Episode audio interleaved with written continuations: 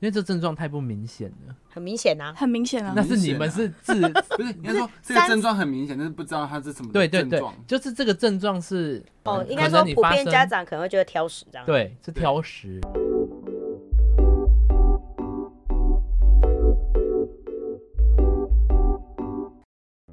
哎、你们有没有遇过像小朋友刚送来的时候，他们其实很积极乐观的，可是，一段时间之后，你就会发现说，哎、他们开始态度越来越消极了。呃，应该说他们一开始送来的时候是很积极的，可是到最后可能就是嗯、呃很放心了，然后可能到最后会变成说，哎、比较稳定了，稳定了之后他就觉得说，反正老师哦你们最后会负责嘛，对，有点就哦变成又脱音的概念了。啊，这样你要怎么办呢、通常我们就会跟一就一直跟他们讨论说，哎妈妈最近可能需要你多帮忙，多帮忙一些些什么，才能让回家进步多幅度复习，更大对对对，什么，啊或者是每年在制作，每年在帮他制定一些就是目标的时候，这时候可以重新再跟家长讨论。对，那、你们是一段时间就要讨论一次哦、一年开一次那个种什别么叫化会议？啊服务计划，个别化服务计划。对。可为是什么你不是区分啊？个别化服务计划，因为你不可能每个人都个别化吧？我刚才以为你在语言治疗，还 有捋 p 第三次，他个别化还在治疗中，琪琪老师，你要不要也会捋 p 一次？个别化服务计划个个别别化化服有务计划。这个东西感觉蛮繁琐的，是每个人都有吗？每个人都有量身定做他们好像是一个量身定做的课表，是好像课表吧？他一们个的要求目标，目标目就标。针对这个孩子的需求。我以为是你然后哦们做一自些己去挑 case，然后去克制化，或者是依家长的期望或是金钱上的那个部分去做一个衡量。没有没有，你们会因为目标定的很高就收很高不的是学我说，费不会比如说会啊家不会家长愿意多，就是类似买一个课程的感觉。啊？你说增加东如西？果我想要多一点刺激，多一点服务，可能我愿意多花一点钱。这个不会在机构里面，他们可啊能会额外去找一些治疗师对对做对，一就比较些像刚刚说的职能治疗那些的，像补习班啊、才艺课，那是请家你教那一种。对，那是你额外的另外额外花钱去学一个东西。对，只是那他们，学校本来有的课程跟那个就就是是固定不变固。定的那个是一个也就是说那种量身定做的课程，你们就是跟一些高阶主管跟医院会一起讨论出来的课表。对社工啊、治疗师们。哇，一那起你们你们是不是就要写很多报告啊？对啊，所以一般一般小朋友是，哎、一般幼儿园是不用写这种报告的吗？不用，所以还是有你们那个啊、所以他们其实虽然照顾比较相对比较少的小朋友，但是他们其实要付出的心力不会输给一群的。像一般的幼儿园，他就是他老师他也要写课程，就是比如说他想要半年写写一个对于班级的课程或者是目标就好了，因为大家小朋友的那个成长跟需求是一致的，嗯所以他只要定一个目标或者一个大概或者是一嗯嗯个嗯课程是就班级型啊的，，对就就完成了不。像你们是个人化的。对，那因为像如果你接到四个小朋友，那四个小朋友他的程度都不一样，嗯那你怎么能统一你的课程呢？所以你就要依照这个小朋友他的需求、他的成长，然后去做一个制定。天哪、你们这样在写这种报告的时候，你们不会崩溃吗？ 我也要赶报告。而且你们那种报告是真的是以个别小朋友这样 一个对一个去观察、欸。，对，你天哪、你们这样一天是要架设一侦个查侦查对员对的概对念。私人摄影机在一个小朋友面前这样的感觉，好可怕哦。可是这样时间久了以后，嗯，家长这样的心态转换，如果有家长真的把它变成托儿所，可是六岁又到了以后，他们必须转介出去了嘛，变成上国小，你们没办法再收了，对不对？对，这样要怎么办呢、因为家长这样送过去，他们不会更麻烦嘛？因为一般的小学他们是没有办法去顾的。可是现在的话，体系来讲的话，其实他们都有学呃国小里面都还会有课后辅导班，对，就等于说他们可能读半天之后，学校他们都会承办一些课后辅导，一样嗯由嗯特教系的老师们来承办。我我有印象，就像小学有些同学上完课，他们会忽然去特教班，哦，他们是特别突然在某个时间去特教班吗？不是说他们一去学校就他们是其实去那个功能特教都有，班只是他们可能就是我我我的那个同学他是小耳症，他要戴嗯助听器，但他的认知语言那一些都还不错，就是可以跟得上一般同学的生活，啊，只是可能在听力上有一点障碍。嗯，他他可能会在某个时间固定，他们就会去特教班，但是特教班本身也有固定常住在那边的学生，那个就是所谓的资源班、啊，他们可能去哦补足一些国音素啊那种嗯，比较正式课程的。因为现在强调融合，对融合教育，所以一般的、啊如果比较轻度的话，他们会在一一般的班级里面会放一个或两个那种比较轻度的小朋特友殊小朋友，对，这这个目的会不会其实也是为了要让就是一般的同学可以认识到，其实有很多人是跟自己差异个别，对，或者是让这些差异个别的小朋友认知到要如何融进去社会中。可是我觉得这样会不会有点不公平是？因为《无声》那部电影，它的男主角就是在一般的学校长大的，对他来说那个就是他的地狱。可是你却用地狱在教育其他小朋 友，所以老师就很重要啊！你要如何让他们学会包容彼此，然后要怎么去互相帮助？嗯老师要带他们上天堂的那个责任感，对，就是老师如何引导就很重要，班级的经营就很重要嗯。我以前国中的时候，班级也有一个比较特殊的小孩啊，你是怎么跟他相处？嗯或是你们班级的氛围是怎么跟他相处？我觉得氛围是由老师带起来的、欸，就有时候老师会突然 cue 我们嗯要不要去帮助这个小孩，或者是如何跟他相处。我觉得很重要的时候，老师的态度会去影响我们其他人如何面对他。嗯，嗯对那时候那个同学是怎么样的情况？他就是智能不足，嗯，对，但是他你很明显发现他就是跟大家不一样。年心智年龄应该就是很小，然后他上课就只是也是趴在那边睡觉，然后看外面啊，然后就是 有点可是趴在那边睡觉，我好像印象中我的人生同学很多人都怕不是因为他就是连他我自己都知道。 他是真的很明显就是呃特殊生，嗯那应该是说他的家长，我记得啦，我的印象里面他的家长是幼儿园的园长，那啊他希望他希望他的孩子哦嗯可以跟一般生相处，然后他就想尽办法把他的孩子放进资源班。嗯但通常其实问题其实蛮严重的，他其实没有他没办法跟我们一起学习。嗯所以，可是他妈妈希望他可以融入我们。那那时候那老师的措施后效果如何？就是你们老师尝试带着这些你们去跟他融在一起，就是其实他，我觉得老师没有期待他可以什么考高分啊，或者是学业嗯嗯嗯怎么样了。那、可是你们嘞，你们之间的互动，就我们会去跟他玩嗯，然后比如说啊像我们呃，比如说比如说会有什么排球比赛啊，什么对比赛或者是跑步比赛吗？一起晚上课睡觉，不是，就是说像我们赢 了，我们就会把他抬高，就是有点跟他欢呼啊，然后哦跟他跟他有团互队动精就神让他啊，有带入，有对，然后或或或是刚讲说什么哇，你很棒啊，就是会有这上课睡这么久，怎么可能？就是霸凌。哎、所以你们在那时候早聊的时候啊，你们有没有遇过什么经验是让你们比较难忘的啊、像是有没有什么家长是特别会开一些难题给你们？家长开难题哦，通常对啊都是比如说，因为他们也会有教育孩子的压力嗯啊，然后他们比如说可能祖父母给他们的压力，他们就把那些压力转过来给老师。 哦天那老师觉得呢？ 无奈，你有听过什么比较奇怪的吗？就是可能之前我们跟他讲说，哎、孩子的发展可能我们他可能一直逃避逃避，然后最后是由他的阿嬷真的下通牒跟他说，打死以后，对，可能婆婆给他压力啊，啊，当些恭维， 那你要不要叫婆婆来上课？然后他就会转过来说，阿嬷公一打写恭维，嗯，那、你要怎么回答他？就是说妈妈对啊，所以我们要加倍努力啊，我们一起努力哦 一。起努力哦。然后讲完就去后面吸烟。你们不会给就家长一个范围，比如说，哎、我这边会提供什么样的服务，你那边给予什么样的刺激之后，他可能最好可以在六岁离开机构前到这个目标。那如果没有的话，可能会大概落在哪个地方，就是一个范围的目标给他们。我们很少给家长比较悲观的嗯，的，可能我们会跟他说：“哎、妈妈，我们可能进度的幅度，我们先缩小范围，以家长的能力可以做到的。比如说你要让他讲话，那先练习一乌语，嗯，最基本的，你说回去一五一五一五，就是妈妈可能跟他讲话，然后练习口口语的发音，嗯所以最基本的，请妈妈就先做到，然后之后我们再一步一步的往前。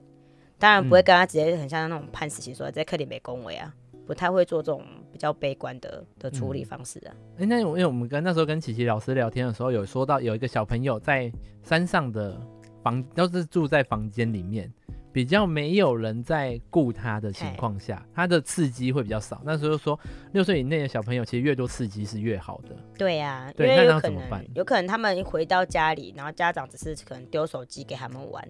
然后是说看电视，可是手机不会是一种刺激吗？手机的刺激可是是比较被动式的啊，可能就是一手机算被些动声光啊那一种。嗯嗯嗯。可是它里面也会有声音啊，也会刺激你去听。可是因为孩子很妙哦，他们喜欢按哦，他们就会学一些，比如说英文啊什么的，你就会发现说，啊哎、国语都阿北恭贺啊，然后很多语言的掺杂在一起之后，整个混乱。就会一下子跟你讲，嗨妈的我，啊，我做妖哎， 可是因为那个东那是被动的，所以你没办法有一个互动式的而，且你不知道他这接收到的资讯是不是好，对，他只是听，但是他没有说，他也没思考啊啊，他也没有不用对思考。可是，一般小朋友其实是在听的过程中就会想要学他讲话。应该说，一般的小孩子他可以去分辨你的嗨妈的我就要哎、他会把它区分成国语、台语、英 文。可是因为特殊儿呃，他没办法去把它区分这三种语言的不同，所以他会整个混淆在一起，嗯变成他的语言吸收吐出来，可能就不不不就就变不一样了。嗯，可是你们那种像自闭症的小朋友，他其实连讲都不愿意讲。有些是原就是因为他跟人的互动性本来就是比较弱的那一块，所嗯以他不愿意跟人讲。我我蛮好奇的，就是两位老师，比如说去家长有跟你说为什么我孩子会这样吗？那遇到这样的问题，你们会怎么会回呀、答？就很多妈妈就来就直接哭说，我应该是上辈子不知道造了什么孽啊，谁嗯有这种命啊。然后明明我跟爸爸就是高水准的啊，高环境的嗯啊，嗯嗯怎么会生到这样的孩子啊？那要怎么办？你们还要做这他种，啊就把孩子带进去 了。 你们还要对家长做这种心理治要疗？我们要安抚家长，就是说，哎呦，妈妈，其实这个也没有绝对的一定，那就是上帝希望你可以带好他、啊。哦所以给你的礼物啊课对哦题呀，相信你的妈妈一来能的力时候，啊他们每个老师都拿出哎一个 iPhone，妈妈这样不像蜜 呀，上帝都有一个课题。你就拿出稿纸 开始背，开始照稿念。 哎、啊，不然我这张给你念一下。哎、可是比较有这就是有这个概念的人，有一些父母其实他也会去自己做一些检查，哦基因的检测检查，然后去嗯发现说是不是哪一方面有问基因题，的问题嗯然后去避免下一胎或者嗯是之后的下一代。其实这方面的知识还是蛮普及的啦。像我们找的老师啊，一旦怀孕了，所有该检查都检查。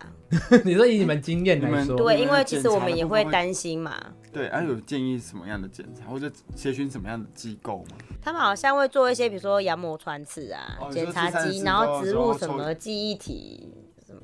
记忆体说 SD 卡之类的，他们花植入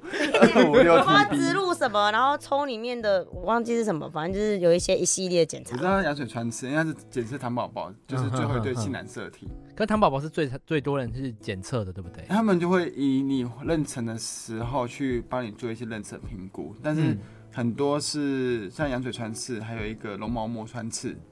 这些都嗯嗯不一样。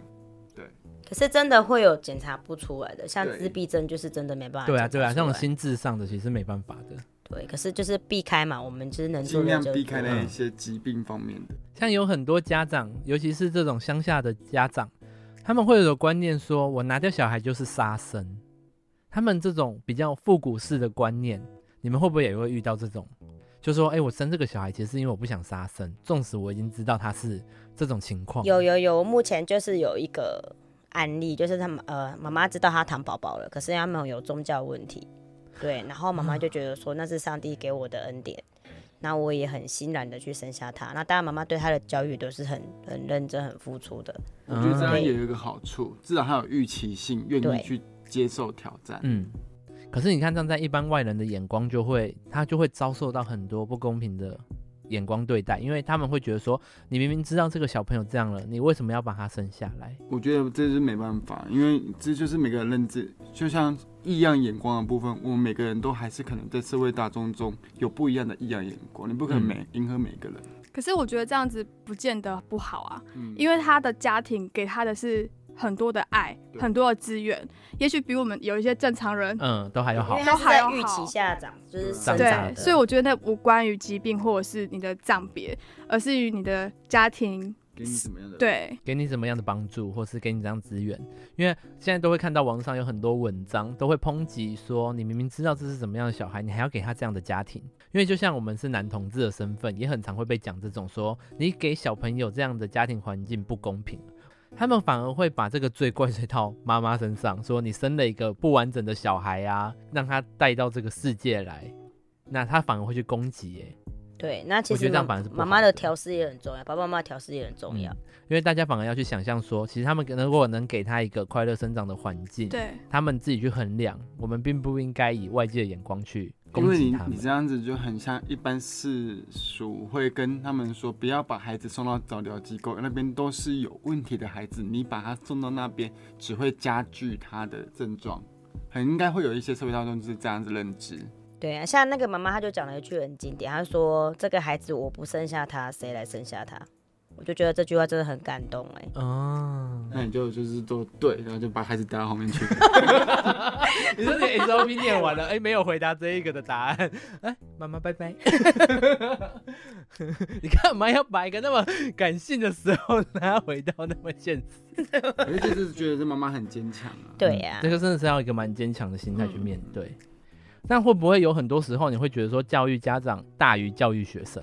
会呀、因为其实有时候家长的观念的确是比较需要接受教育的，所以我们也会办很多亲子的教育讲座啊。你们会不会有什么家长之间的沟通，让他们去互相了解？会，我们很喜欢把家长们，弄在一 起。可是要比较正向的家长哦，不是那嗯种讨论八卦的家长。哦啊啊啊啊！就是比较正向的家长，然后可能有一个比较悲观的家长，我们就会希望那种正向的家长去引导他说：“哎、其实小孩的教育不要急，慢慢来。去让他知道说过来人的心”态。对对，对，有点像那种前辈跟晚辈这种交代。我也觉得这个是像我们医护就有一个东西叫做病友的治疗，比嗯如说我得嗯癌。嗯嗯症了，我会开始产生无望啊什么之类的，我也不知道，就是会也迷茫。那如果我认识了类似的病友，在讨论过程中，会有心灵上的帮助。那种认同感啊，对，而且会有一种觉得我不孤单有。一个对 team 的概念，可是你知道你们有看过《姐姐的守护者》这部电影吗？她就是姐姐，她得了癌症之后，她要经过治疗，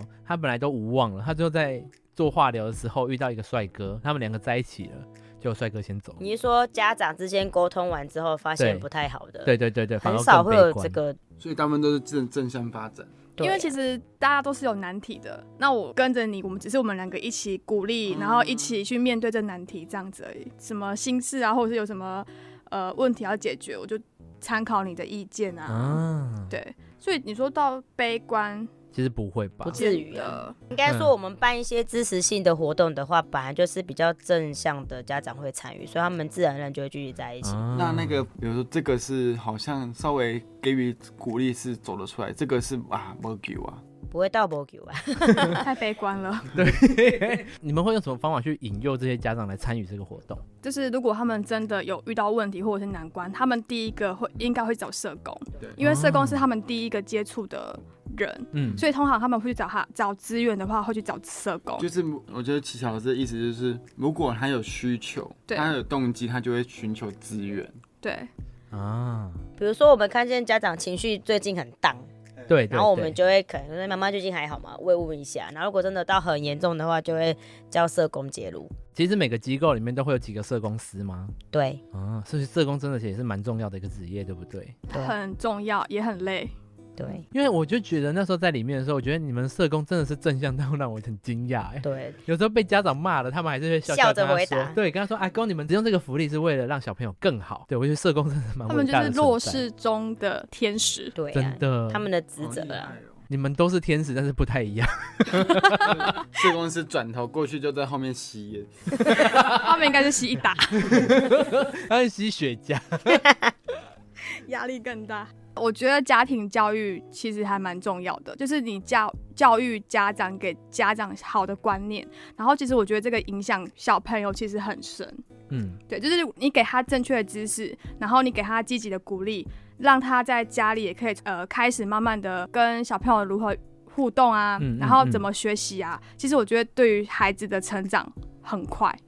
尤其是在他们的观念里面，他们只会跟一般的小朋友相处，他们并不知道怎么跟对需要来找疗机构的小朋友相处，所以他们在相处上会有更困难。你们反而要去跟他们说，你要怎么跟这类的小朋友做一个互动，对，而且是对他们有帮助。而且还有包括比如说家长不知道的时候，他不知道这些知识的时候，他是在家里永远都是愁眉苦脸，然后心情很荡。嗯那你觉得这些情绪会影响小孩吗？嗯，会吧。对，对，那如果当他理解了，他可能了解这一些知识了，他心情的转换变得比较开朗了，然后嗯会跟小朋友有互动啊，会玩啊，嗯，嗯会有一些反正家欢笑家庭啊。界的气氛比较好。他会对觉得有一个曙光出来的感觉了。就像琪琪老师那时候的那一集有说到说，诶，其实他一开始会觉得说我的小朋友什么都不会，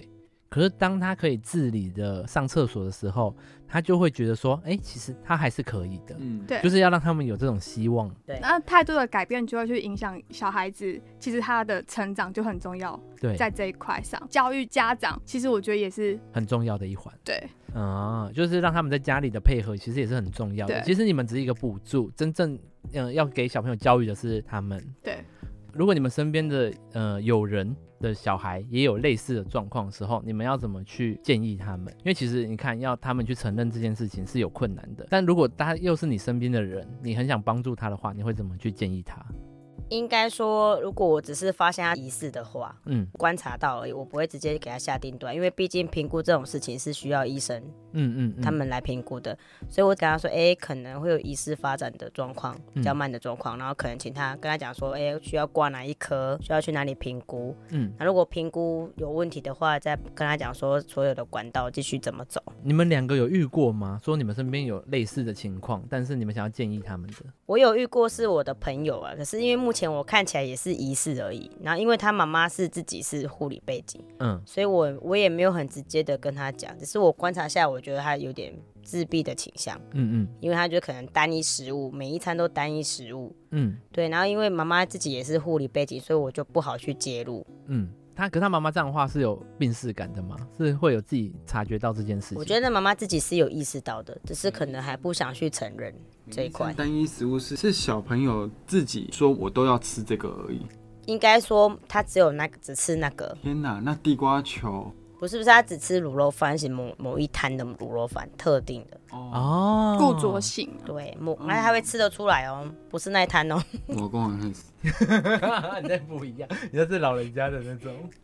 啊，所以自闭症你觉得最轻微、最容易发现的点，就是他吃单一食物，或是只做单一事件吗？应该说居家的话，观察的话，这几个会点会是比较容易观察到的。啊，这样子很多家长其实会很容易忽略这一点呢、对，因为可能就说，哎，一杯加黑的回加黑啊，对对对就我起耶啊而。且他当你要喂其他东西的时候，小朋友在吵，他说不要，你可能最后会说好了，为了怕你饿到，我就对，还还是是买买这那东西个给他你吃。这根本就没办法察觉啊。原来这一种是一种症状，我其实现在还才认知到这样一点。嗯，因为这症状太不明显了。很明显啊，很明显啊那，明是你显们啊是 自不是，应该说这个三症状很明显，但是不知道它是什么对对 症对状。，就是这个症状是，